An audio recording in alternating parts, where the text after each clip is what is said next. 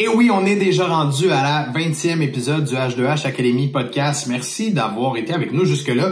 Ou si c'est la première fois que tu écoutes nos épisodes de podcast, eh bien, aujourd'hui, c'en est une bonne. On va parler de l'entrepreneuriat en général et on va parler du moment de vendre ou peut-être de se détacher de son entreprise. Est-ce que, est-ce que ça devrait être le cas? Est-ce que, est-ce que c'est normal d'arriver à un point où est-ce que, ben, on décide de vendre notre entreprise, on décide de s'en départir parce que, eh bien, le, coût d'opportunité de cette entreprise-là n'est plus présent et on renonce à trop de choses en continuant de travailler sur cette même entreprise. Donc, euh, point de vue super intéressant au niveau entrepreneurial aujourd'hui. J'ai hâte d'entendre tes commentaires.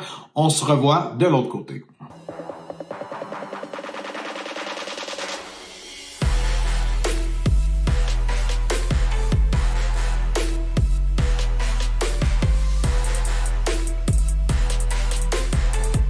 Ce matin, PL, je voulais euh, prendre ça relax. Je voulais qu'on jase un peu de d'expérience en business que toi et moi on avait, particulièrement peut-être commencer avec euh, une histoire de, fermeture d'entreprise de ton côté.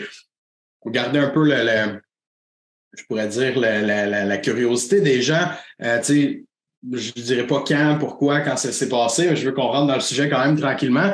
Juste mm. pour mettre la table, la raison pour laquelle je trouve que c'est important qu'on parle d'échec en entrepreneuriat, c'est parce que c'est fréquent, l'échec en entrepreneuriat. Puis pour moi, c'est pas quelque chose qui est définitif. C'est pas parce que tu as un échec entrepreneurial que euh, shit, it's the fan, on, on retourne plus jamais en entrepreneuriat. Au contraire, ben, ceux qui ont du succès en business ont souvent eu des échecs avant d'avoir du succès. Là. Très rares sont les gens qui, boum, première business qu'ils vont lancer, wow, ça va être successful, puis ils vont faire des, des millions de dollars. pas tout le monde qui est Elon Musk ici là, dans la pièce, on s'entend. Euh, fait, pour moi, c'est juste comme, encore une fois, on essaie de normaliser un peu les choses euh, sur nos podcasts. On essaie de, de montrer l'autre côté de la médaille parce que tout ce qu'on entend en ligne, c'est comme j'ai fait ci, j'ai eu tant de résultats. C'est important qu'on parle aussi de, des échecs entrepreneuriaux. Qu'est-ce qui peut arriver? Ça t'est arrivé, ça m'est arrivé. C'est arrivé à plein de gens qu'on connaît. Tu sais, c'est quoi une entreprise sur cinq euh, qui ferme à l'intérieur de cinq ans? C'est 90 c'est ça, 90 qui, qui ferment à l'intérieur de 5 ans. Donc, je voulais dire 1, sur 5, c'est même moins qu'un sur 5 qui reste en vie à l'intérieur de 5 ans. Fait tu sais, c'est normal, l'échec en business. Je veux dire, faut pas, euh, faut pas que ça soit un tabou là, de dire, hey, moi, j'ai échoué dans une business. Au contraire, il faut apprendre de ça. Oui, exactement. Puis c'est justement, je pense que c'est tout à fait euh, le bon moment pour en parler parce que, tu sais, on a fait différents TikTok, justement, qu'on parle du tabou entrepreneurial. Puis on voit que c'est.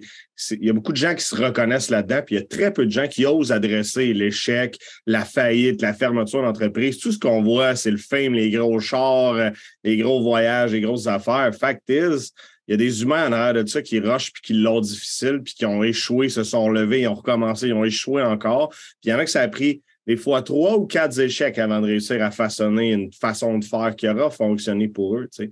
Alors, euh, puis on ne fait pas exception à la règle. Nous aussi, on s'est planté, et nous mm-hmm. aussi, on s'est brûlé à certains égards. Là. Ouais, puis moi, j'ai perdu 30 000 je pense, la, la, fois qui m'a fait le plus mal. Puis pas la fin du monde, 30 000 Là, on s'entend aujourd'hui avec du recul, c'est pas, pas un échec désastreux. Là. Il y a des gens qui font des mauvais moves puis qui perdent des millions de dollars. J'ai fait un TikTok là-dessus. Canon qui a fait un rebranding, ça a coûté 56 millions pour absolument rien au final, aucune vente ou au moins une diminution des ventes au contraire. Fait que, il y a des bad moves qui se font à tous les niveaux entrepreneuriaux, que tu sois un petit, moyen, un gros entrepreneur dans une business, il y a des bad moves qui vont se faire à l'endroit où est-ce qu'on est, au stade où est-ce qu'on est, on se dit tout le temps tabarouette, c'est le calvaire, c'est le pire qui pouvait m'arriver, mais fact is, quand ta business va être encore plus grosse, il faut que tu t'attendes qu'il arrive des plus gros problèmes encore. Fait que si ces petits problèmes-là de départ, qui pour moi étaient un énorme problème, si ces petits problèmes-là au départ euh, viennent te, te, décourager complètement, ben, faut comprendre qu'il va y en avoir des plus gros là, qui vont venir in the On, on a beau essayer de contrôler tout ce qu'on peut, de vraiment prendre en considération toute la business, l'environnement, les ventes, etc., la production, faire en sorte que tout soit on point, mais il peut toujours arriver quelque chose qui va faire mal à notre business, qui va faire mal à, notre tête, voire même l'aspect psychologique, notre carte de crédit mental. C'est pour ça qu'il faut comme enlever ce, genre de tabou-là, je pense, pour permettre aux gens d'avancer puis de, de s'enlever des barrières en business. Oui, 100 Tu sais, puis qu'est-ce qu'on peut tirer de l'échec, qu'est-ce qu'on peut tirer de, comme apprentissage de ces traumatismes entrepreneurial-là, parce que c'est ce que c'est. Ça veut pas, sais, des fois, c'est peut-être juste un mauvais choix stratégique ou tout simplement un mauvais timing. Hein. Pas, mm-hmm. l'industrie n'est pas toujours prête à entendre ce que tu as à dire ou n'est pas toujours prête à ce vent de changement-là. On a des étudiants qui sont dans des niches très, très innovantes, puis qui doivent avoir un rôle éducationnel avant de vendre. Ça, c'est très complexe. Donc, quels sont les, apprentissages qu'on peut tirer de l'échec ou bien euh, de l'insuccès? Hein? Parce que c'est pas toujours un échec. Là. Dans ton cas, peut-être que tu le vois comme un échec. moi, ce qu'on va vous expliquer aujourd'hui, c'est que je m'en suis débarrassé juste à temps avant que ça devienne un échec. Fait que la est-ce que tu es capable d'établir les bons moments pour te rendre compte que tu t'en mm-hmm. vas dans le mur à 100 000 à l'heure ou t'es pas, tu t'en rends pas compte? Ouais, ben, pour, aller là-dedans, que tu dis, je m'en suis départi juste avant que ça devienne un échec, mais tu, vois ça comment, justement, d'avoir dû vendre ton entreprise si on met la table dans même? Comment, comment tu percevais ça dans ta tête, peut-être avant puis aujourd'hui, la, la différence entre les deux? Ben, avant, je percevais ça comme un échec. J'étais comme, moi, là, dans le fond, euh, ça, c'est, ça fait quoi? Ça fait déjà sept ans. Eh ben, je peux commencer par expliquer. C'est Clean Bio, c'était une, entreprise de produits nettoyants. On nettoie, euh, c'était un produit pour nettoyer les fours en vitaux céramique puis les stainless. Aujourd'hui, c'est moins le cas. Les nouveaux stainless sont beaucoup moins c'est salissant, là, tu mets tes doigts, ça beurre un peu moins, mais à l'époque, c'était dégueulasse. Tu, finissais de le laver, tu mettais tes doigts, puis ça salissait. Puis euh, on avait un chimiste à Laval qui nous avait créé une formule biologique euh, qui était euh, éco-environnementale et puis qui permettait d'avoir un fini qui était non huileux puis qui tachait pas le stainless. À l'époque, c'était kind of très révolutionnaire. Puis le vitrocéramique, on l'importait d'Australie, on le rebrandait ici. Puis euh, on le commercialisait ici sous le nom euh, de Clean Bio. Puis comme on l'a impacté au Québec, on pouvait mettre fait au Québec sur, euh, sur l'emballage. C'est une belle ironie, OK? Donc, donc voilà. puis historiquement, ben, j'avais d'autres business, tu sais. Fait que le focus n'était pas vraiment mis sur cette entreprise-là. C'est pour ça que quand je le dis, à l'époque, je voyais ça comme un échec parce que j'ai pas réussi à tenir tout ça à bout de bras. Mais aujourd'hui, ce que je réalise, c'est que c'était la bonne chose de m'en départir. Parce qu'elle, elle battait de l'aile, mais toutes les autres souffraient aussi de mon défocus. Tu sais. de la Ouais. Exact. Fait que ça a été la meilleure chose de m'en départir, de la vendre. Euh, pour vrai, pour des pinottes, mais au moins sauver ma chemise d'arrêter de, creuser un trou. Ouais, puis tu sais, quand tu regardes ça comme ça, ça fait quoi? C'est-tu en 2017, 2018, j'essayais de penser tantôt? Ça, ça fait euh, entre 5 ou 7 ans, là, je ne suis pas sûr exact la date. Là. Ouais, je pense, moi, je me souviens qu'en 2016, en tout cas, tu l'avais l'entreprise parce que je n'étais pas encore franchisé dans RMI. Mais bref, euh, je me souviens qu'en deux. Fait que tu l'as gardé quoi, un an, deux ans, cette entreprise-là? Un an et demi au total. Un an et demi au total. Puis si tu regardes ça avec du recul, parce que tu sais, aujourd'hui, tu as, développé quand même tes, tes skills, tu as développé ta vision de voir l'entrepreneuriat, j'imagine, dans les sept dernières années, tu as continué à étudier là-dedans en plus. Qu'est-ce que tu aurais fait de différent, mettons, si tu aurais voulu la garder? Est-ce que tu aurais refait la même affaire et tu aurais mis la clé dans la porte ou comment tu vois ben, ça? L'erreur numéro un que j'avais faite là-dedans, c'est que j'avais confié les rênes de l'entreprise à quelqu'un qui n'était pas un spécialiste en vente, n'était pas actionnaire, n'était pas entrepreneur à l'époque. Mm-hmm. Aujourd'hui, c'est différent. Cette personne-là va sûrement se reconnaître. Mais j'ai donné les clés de la shop, puis j'ai dit voici, c'est ton projet, genre là mais il n'y avait pas de processus de vente, pas de client idéal. Je ne l'avais pas testé auparavant. La seule chose que j'avais, puis c'est ça qui m'avait attiré dans ce produit-là, c'est que je le payais genre 40 sous puis je le vendais 20 pièces. J'ai comme, faut être mauvais en tabarnak pour pas faire d'argent avec ça. Ça n'a pas de bon sens comment il y a du cash à faire, puis tout le monde tripait. Tu sais, en porte-à-porte, je le faisais. J'arrivais avec mon chiffon, là, un peu comme le dude qui lave des vitres sur YouTube. J'avais mm-hmm. mon chiffon, puis je proposais de laver leur poêle. Je lavais 4 pouces carrés, puis les gens capotaient. Là, tu sais. Ah, là, là, je sortais de maison, j'avais vendu 300 pièces de produits qui m'avaient coûté au coûtant genre 6 pièces.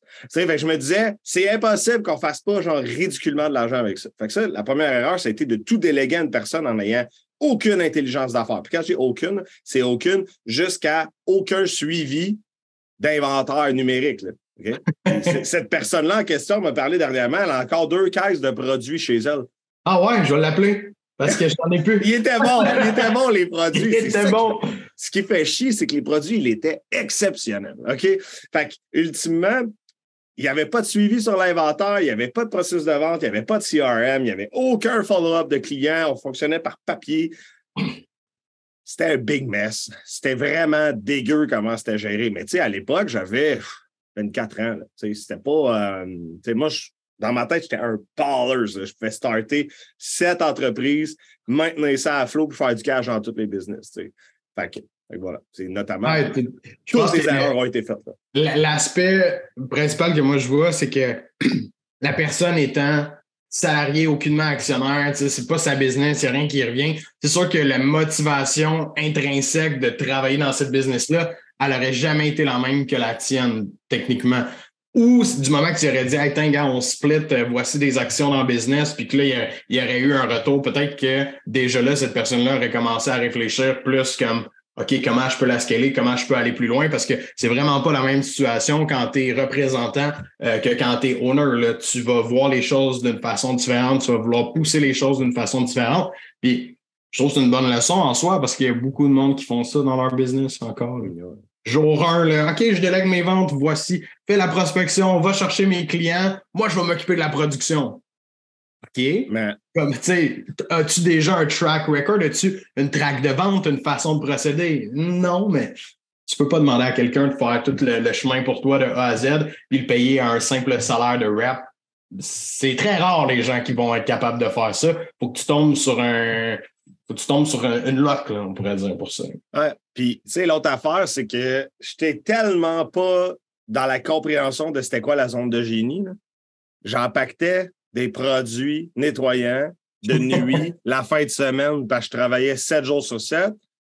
On faisait ça genre à minuit, je me souviens encore, d'embouteiller des petites bouteilles de 50 millilitres de dégraissant que j'avais préalablement fait avec un système, puis je remplissais ça, tu sais. Et ma blonde, elle venait me voir, t'es comme t'en as-tu encore plus longtemps? Il m'en reste 2000 à faire, là, va monter, tu sais. C'était tellement, c'était, c'était beau en fait parce que, tu sais, on, était dans le lancement d'une entreprise, on, on lançait quelque chose, on était convaincus que ça allait marcher, mais on comprenait tellement pas l'intelligence d'affaires. Je suis sûr que je la repars aujourd'hui, ça marche. C'est sûr que ça marche. Ah avec, avec le knowledge que j'ai aujourd'hui, comment le faire, puis comment enligner les gens, la personne en question, je l'aurais rentré à 49% ou à 50% des parts. Puis j'aurais donné genre un, buy-out dans cinq ans. Je regarde, dans cinq ans, tu me rachèteras, je vais t'amener, je vais t'amener, je vais pousser l'argent là-dedans. J'avais pas d'argent, je n'étais pas capable de fueler la croissance dedans. À l'époque, un jingle à TVA avec ça, ça aurait fait péter à patente. Ah, c'est clair. Tu t'en vas au dragon avec quelque chose de même? Ah, c'était clair, là, au dragon ou un, genre d'annonce à, à, voyons, Swiffer, pas Swiffer, là, mais c'est quoi l'espèce de linge là, que le gars il pitchait? Là? Non, je sais que. Euh. C'est ce que je veux dire, en tout cas. Les, gars, ils en ont vendu des millions de copies juste avec une info annonce à la TV, là, à la fin avec un numéro. Puis si tu achètes maintenant, tu en as deux gratuits. Là, mm -hmm. chamois, merci. Donc, c'est exactement ça. Fait que l'idée, euh, c'était vraiment que j'avais pas d'argent pour pouvoir investir. On fonctionnait avec des stratégies de prospection active uniquement, mais j'étais pas là pour modéliser les processus. J'étais pas là. Je comprenais même pas encore c'était quoi modéliser un processus. Aujourd'hui, avant de starter on paper, j'aurais tous mes processus, j'irais le tester, puis après ça, je déléguerais, puis ça lèverait. Ça n'avait pas de bon sens d'avoir une marge de profit aussi grosse. J'ai jamais eu ça, 97-98% de marge de profit sur un produit. Ah, puis, tu sais, c'est bon de, de, revenir sur ça, puis comme d'analyser un peu ces erreurs, parce que moi, dans le même sens, j'avais parti une business de, de vente de cartes à rabais pour des garages, des lavotos, des choses comme ça. Puis j'ai eu le temps de signer mon premier deal. J'en avais deux ou trois, quatre autres que je pouvais signer en avant de nous. On avait signé un premier deal qu'on avait, je pense, c'était 20 000 cartes à vendre, quelque chose comme ça. J'en avais en tabarouette des cartes. Ça, valait cher, là, ce deal-là au NDN. C'était beaucoup d'argent potentiel parce que la façon que ça fonctionnait, les cartes, c'est que on vendait des cartes de rabais d'un garage de 100 dollars, par exemple, 100 dollars une carte, mais qui avait pour 250 dollars de rabais dans un garage. Nous, on vendait ça aux consommateurs, puis on gardait 100% de l'argent de la carte. Il y a beaucoup de business comme ça qui existent encore. J'avais vu ce modèle d'affaires-là. J'ai dit, tabarouette, on est bon porte-à-porte. On a du monde avec qui on travaille. C'est possible de scaler cette business-là à un claquement de doigts. L'erreur que j'ai faite, je me suis affilié avec Étienne, d'ailleurs, qui est avec nous encore aujourd'hui. Je me suis affilié avec Étienne, mais notre force, c'était la même affaire. C'était d'être sur le terrain puis de faire des ventes. Moi, ma force, c'était pas d'être ailleurs, c'était pas d'être en arrière euh, en train de faire de la paperasse mais je n'étais plus capable d'aller cogner aux portes. Fait que j'ai dit, Étienne, you know what? Va faire des ventes, moi je vais faire, je vais, gérer les contrats avec les clients, je vais gérer la paperasse, je vais gérer le reste. Je me suis dit, ça va être easy peasy. Mais quand je n'étais pas sur le terrain et que j'allais pas vendre, que ça faisait, les ventes droppaient à toutes les fois. J'arrivais sur le terrain, wow, on venait de faire 2 3 000 de ventes dans une journée. L'autre journée, on faisait 400 pièces de vente. C'était incroyable la différence entre les deux. J'avais pas le choix d'être sur le terrain, j'avais pas le choix de, de, vendre à tous les jours pour être en mesure de faire scaler cette business-là. Mais j'ai mal réfléchi le partenariat qu'on a mis en place au début parce que j'avais besoin de quelqu'un de meilleur que moi en vente encore pour aller sur le terrain si je voulais me retirer. Mais quelqu'un qui est brûlé de faire du porte-à-porte, qui en a fait pendant six ans, puis qui se relance là-dedans, c'était pas évident. Fait le, choix de comment tu conçois ta business puis tu veux la lancer, il est vraiment important si tu veux pas te péter la gueule. Parce que moi, j'ai pas eu le choix de mettre la clé dans la porte. J'ai fait plus capable d'aller cogner les portes. C'est terminé. tu t'en souviens, je pense. Je t'ai appelé, je t'ai dit je m'en reviens vendre des systèmes d'alarme. je, vais, aller vendre au commercial de moi des leads, quelque chose, je suis tanné, ça me tente plus zéro de faire ça. Ah, j'étais tellement plus capable, j'étais brûlé, j'avais mal au cœur d'aller cogner les portes. C'est long. Ouais, puis, tu sais, je pense qu'à un certain niveau, il faut être capable de mettre, on, ne va pas se le cacher, on a tous un ego. Hein? Il y en a que c'est disproportionné, il y en a que c'est juste relatif, il y en a qui n'en ont pas assez. Mm-hmm. Mais il faut être capable à un certain niveau de mettre notre ego de côté, d'être rationnel, de mettre les émotions de côté, de regarder les chiffres, de faire comme ça ne marchera pas. Dans, mhm. les, dans les conditions comme ça, ça ne marchera pas. Tu peux avoir les meilleures techniques au monde, la meilleure stratégie au monde. Des fois, tu n'as pas les bonnes ressources. Des fois, les clients sont plus prédisposés à acheter ce genre de service-là. La technologie avance rapidement. Puis si tu n'es pas en mesure de faire l'analyse stratégique conséquente pour voir comment ton marché évolue, comment le contexte dans lequel ton entreprise évolue, là, inflation, la hausse des taux d'intérêt faramineuse, c'est tous des choses qui viennent faire pivoter les stratégies. Puis souvent, moi, en tout cas dans mon cas, dans mon échec, j'avais tendance à faire la même chose over and over and over. Fait que j'aurais fini par frapper un mur. Tu Fait qu'au final, la charge de travail pour comprendre stratégiquement c'était quoi les enjeux à cette époque-là, considérant que je gérais une autre entreprise à temps plein, c'était impossible. L'autre enjeu, c'est que gérer deux entreprises opérantes, en parenthèse, opérantes, ça veut dire mm-hmm. qu'ils ont besoin de toi à tous les jours. Ça marche pas. Ah, tu peux pas avoir le rôle de CEO à deux places en même temps puis faire rouler les deux. Tu peux être un investisseur euh, partenaire qui conseille, qui coach, mais sans être impliqué dans les activités du day-to-day. Là, ça peut fonctionner comme beaucoup de gens le font. Mais si tu dois prendre toutes les décisions dans chacune des deux business, clairement, une manière, ta tête est comme capable, je sais pas être à 100 Non. Tu peux pas, c'est exactement ça. Genre, je faisais cycling la nuit, je gérais l'autre de jour, j'arrivais à l'autre, j'étais brûlé raide. Fait un c'est surtout ça que je me disais, hey, ma vache à lait, celle qui me générait mon massif cash à l'époque, j'étais en train d'y casser une jambe parce que je mettais mon effort dans quelque chose qui finalement ne rapportait pas. C'est vraiment ça qui m'a ramené dans la vache à lait parce que j'étais comme, hein, j'étais en train de vraiment scraper tout ce que j'ai bâti dans les sept dernières années pour me diversifier. Alors, mon plan de diversification, c'était un échec en tant que tel. Mmh. Fait, que, voilà. là, tu sais, si on regarde ça puis on ramène ça aujourd'hui, tu as quand même RMI qui roule full pin pendant que tu es en plein avec nous ici. Oui, mais la différence, c'est que j'ai choisi une ressource, Steven, euh, qui est fiable puis qui travaille. C'était comme euh, dans mes 15 dernières années, j'ai rencontré à peu près cinq personnes comme lui, toi, euh, puis certaines personnes comme ça qui ont vraiment une éthique de travail irréprochable. Puis quand j'ai trouvé Steven, puis que j'y ai donné un peu de lousse, puis j'ai vu qu'il prenait le lead, c'est là que j'ai dit, OK, je pense qu'il était capable de la gérer, puis il assume 100% sa responsabilité. Mais ce, ce genre de personnes-là, comme toi, comme moi, je pense que c'est un sur 100, un sur 200 que, que j'ai vu passer dans mes entreprises. C'est sûr que si, si je cherchais un CEO à 200 000 de salaire de base, je finirais par en trouver des gens sharp. Ah Mais pour nos business, c'est pas nécessairement le packaging ou bien le type de, de persona qu'on recherche pour recruter. Mais oui, c'était vraiment, c'est vraiment une personne qui est impliquée dans le processus décisionnel, puis genre comme si c'était son entreprise. À toutes les fois qu'il y a un problème, je suis comme Qu'est-ce que t'en penses? Comment tu gères ça, là? Ah, ah, ben, c'est exactement ça, tu sais. Puis ça, c'est la bonne méthode de faire. Puis, euh, c'est ce que je preach aussi beaucoup quand on travaille avec des gens, même à l'interne, avec Karine, c'est la même chose. Là. Elle, est directrice de la business, elle gère une grosse portion de la business en ce moment, puis elle prend des décisions, puis on la challenge sur ces points-là. Puis c'est ce qui fait en sorte que tu donnes le rôle que la personne a veut aussi. Steven, il est bien dans son rôle, puis il est confortable, il y a de la liberté, euh, il, y a, son temps, il n'y a pas de, gestion trop stressante non plus à faire. C'est toi qui gères encore le, panier financier, j'imagine, de l'entreprise. Tout ce qui est, comptabilité, finance, euh, paiement des, des fournisseurs. Mais tu sais, ça m'amène à un point qui, divague un peu, là, mais on appelle ça des cellules autogérées. Là. Mm-hmm. Ceux qui connaissent ce type de leadership-là, c'est vraiment intéressant parce que toutes nos entreprises sont gérées de même.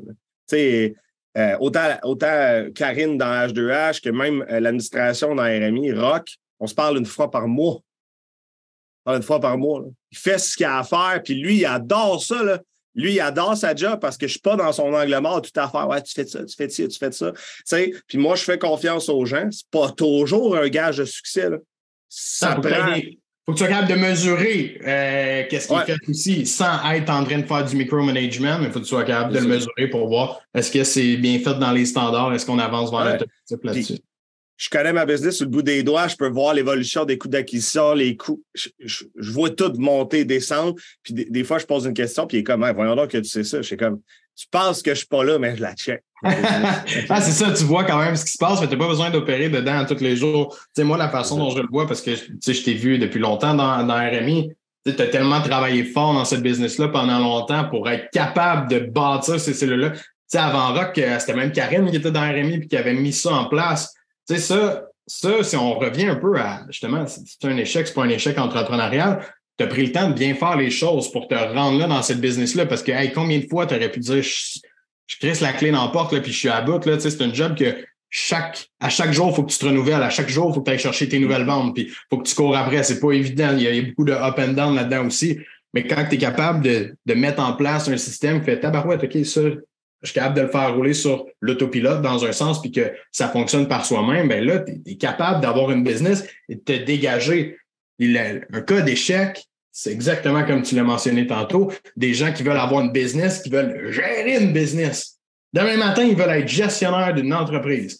Ben, va-t'en directeur, va-t'en pas entrepreneur. Parce que quand tu es entrepreneur, le lendemain matin, c'est pas juste la gestion que tu dois faire, c'est d'être dans les activités et ah d'être capable de, de, faire avancer cette business-là. Puis ça, pour moi, c'est la même chose que j'ai voulu faire dans, euh, dans mon entreprise de cartes. J'ai voulu dire, je vais aller gérer une business. Je vais faire la gestion, je vais gérer le monde, je vais l'embaucher, mais je vais laisser tout le monde faire les activités. You know what? Ça n'a pas marché. Jour 1, je me suis fait, ben pas jour 1, mais ça a pris 4-5 mois, je me suis cassé la gueule. C'est un peu ce, ce, genre de, de comportement-là qu'on veut se dégager des responsabilités, ou du moins qu'on on veut prendre une responsabilité trop euh, importante, on pourrait dire ça comme ça, dans le business, mais qui au final nous coûte plus cher que d'autres choses. Oui. Puis aujourd'hui, si c'est à refaire, c'est sûr que j'implique un partenaire. Mettons que, tu sais, parce qu'éventuellement, toi et moi, ça faisait partie des plans 2025-2026, de lancer des entreprises avec certaines personnes. Euh, pas tout de suite, guys, mais éventuellement, on va être prédisposé à pousser de l'argent dans des projets, puis à avancer, puis à coacher, puis à amener les gens à réussir en prenant un, certain actionnariat. Euh, si j'ai à le faire aujourd'hui, c'est comme ça que je vais le faire. Un partenariat 50-50, on pousse l'argent, tu opères la business, puis on te coach, puis on t'aide à les intelligences d'affaires. J'en parlais justement avec un de nos étudiants. Il, il, est rentré dans une équipe de quatre, il est allé chercher tout le knowledge des seniors, genre, puis comme sacrément, ça m'aurait pris 5, 6, 7 ans à aller chercher ce knowledge-là. Il y a eu un fast track qui a fait un salaire inespéré à sa première année, tu sais. Puis là, il est prêt à voler de ses propres ailes, tu sais. Fait que, tu sais, des fois, c'est là que tu te fais racheter. Les, les, les, anges financiers sont rachetés par le owner de l'entreprise. Puis ensuite, on continue on and on and on. C'est ce que j'ai fait dans Résidentiel. Tu sais. Je me souviens, là, c'était un lodge que j'avais 23 ans, j'étais allé m'asseoir, on m'a dit PL, on va te passer 500 000, euh, puis euh, tu rentres dans l'actionnariat, on injecte l'argent, on règle les dettes, puis on explose la business. Et aujourd'hui, ben, j'ai 100 de la compagnie, je les ai rachetés fil en aiguille. C'est sketch pareil, hein? Tu sais, en voulant dire, tu avais 23 ans, les autres, ils ont dit, OK, on met 500 000 sur ta tête, mon gars, faut que tu exploses cette business-là. Tu n'as pas le choix. Puis, ben, tu avais eu de l'actionnariat en partant, right? pas juste.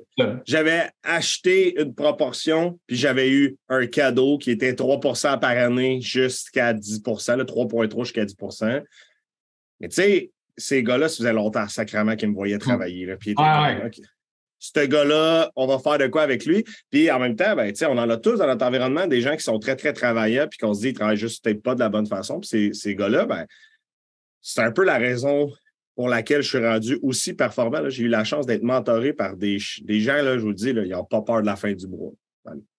Ça les stresse pas tout la fin du mois. fait que honnêtement, c'était tellement une perspective plus haute, plus différente. C'était vraiment euh, différent. Mais aujourd'hui, si j'ai à faire un investissement dans une diversification d'entreprise, ça va être dans cet ordre d'idée-là. Définitivement. Y a-tu euh, des choses que genre t'investirais pas dedans? Ce serait quoi tes red flags pour dire justement pour vivre un échec entrepreneurial? Mettons que tu as un autre business à partir? Des red flags.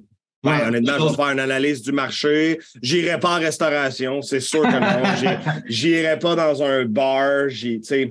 C'est des choses je suis capable de voir c'est quoi les business qui performent le mieux, qui performent le moins aussi. J'irais beaucoup vers les trends d'innovation, des, des créneaux qui semblent porteurs.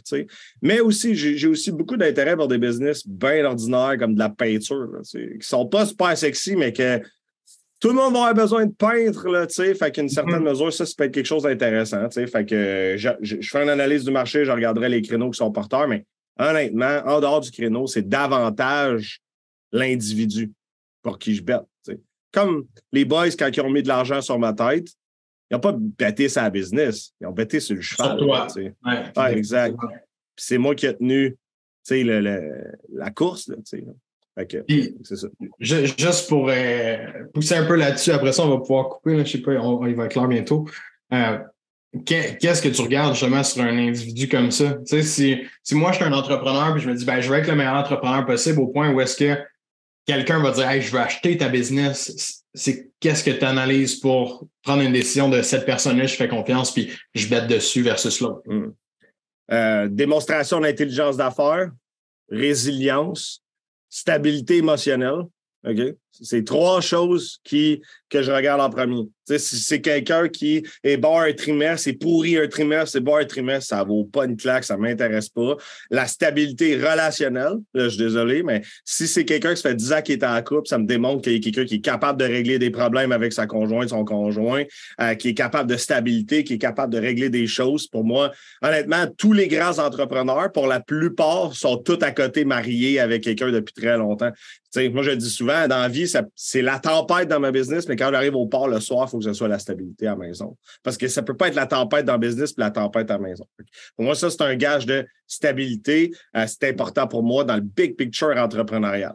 Fait que, honnêtement, ces trois facteurs-là, c'est ce qui me dit très rapidement si quelqu'un est, est, capable d'en prendre puis est capable d'aller chercher de la croissance. C'était des très bons points. Fait que tout le monde, j'espère que vous avez pris ça en note. Si vous ne voulez pas vivre d'échecs entrepreneurial, du moins, ou les éviter, je pense que c'est des bons gages de succès euh, que tu viens de mentionner à l'instant. Euh, fait qu'écoute, pour moi, PA, ça, ça ferait le tour. Euh, je vais après ça là-dessus. Je pense qu'on a, on est bien parti de, l'échec entrepreneurial ou du moins de, des difficultés entrepreneuriales qu'on a pu vivre pour aller un peu dans ben, c'est quoi les c'est quoi les causes de ça, qu'est-ce qu'on veut travailler pour éviter de rentrer là-dedans? Évidemment, c'est toujours ça qu'on cherche. Mais je pense qu'encore une fois, c'est important de rappeler le message. Chez la puis on apprend de tout ça. Parce qu'aujourd'hui, tu n'aurais pas cette expérience-là si tu n'aurais pas vécu des échecs. J'aurais pas cette expérience-là non plus euh, si j'aurais pas vécu des échecs. Puis la, stabilité euh, émotionnelle, comme tu parles, puis au niveau de l'équipière, elle vient chercher par ces, ces échecs-là aussi. Là. Tu sais, quand tu vis là-dedans, une tu te dis, tabarouette, j'ai pas le goût de revivre ça, j'ai pas le goût de répéter ces mêmes erreurs-là again and again. Donc, euh, je pense que vivez-en euh, des, échecs entrepreneuriaux, mais vivez-les pas deux fois les mêmes. Apprenez de ces erreurs-là, puis avancez de ça. Je pense que c'est le meilleur conseil qu'on pourrait donner pour euh, wrap up le tout ici. Oui, exact. Si, si tu n'apprends pas de tes erreurs, tu vas répéter les mêmes jusqu'à la fin de ta vie. Alors, l'introspection reste la clé là-dedans. mais effectivement, juste de dire, c'est normal d'avoir des problèmes dans votre business. C'est normal que quand c'est une grosse business, c'est des plus gros problèmes. Mais faut se relever les manches, trouver des solutions, puis pas répéter les mêmes erreurs, simplement. Définitivement. Merci, Pierre. Yes. J'espère que ce 20e épisode fut satisfaisant pour toi, que tu as trouvé des informations, encore une fois, qui sont pertinentes, que tu peux appliquer dans ton quotidien, dans ton day-to-day. Euh, si tu as apprécié le contenu de cet épisode, encore une fois, la seule chose qu'on te demande, c'est simple. Euh, va follow sur Spotify, Apple Podcasts, YouTube, peu importe. Laisse-nous un commentaire, viens juste nous dire que tu as apprécié l'épisode. Euh, c'est notre paye pour de vrai, ça fait vraiment toute la différence pour nous. Encore une fois, merci beaucoup. On se revoit dans un prochain épisode.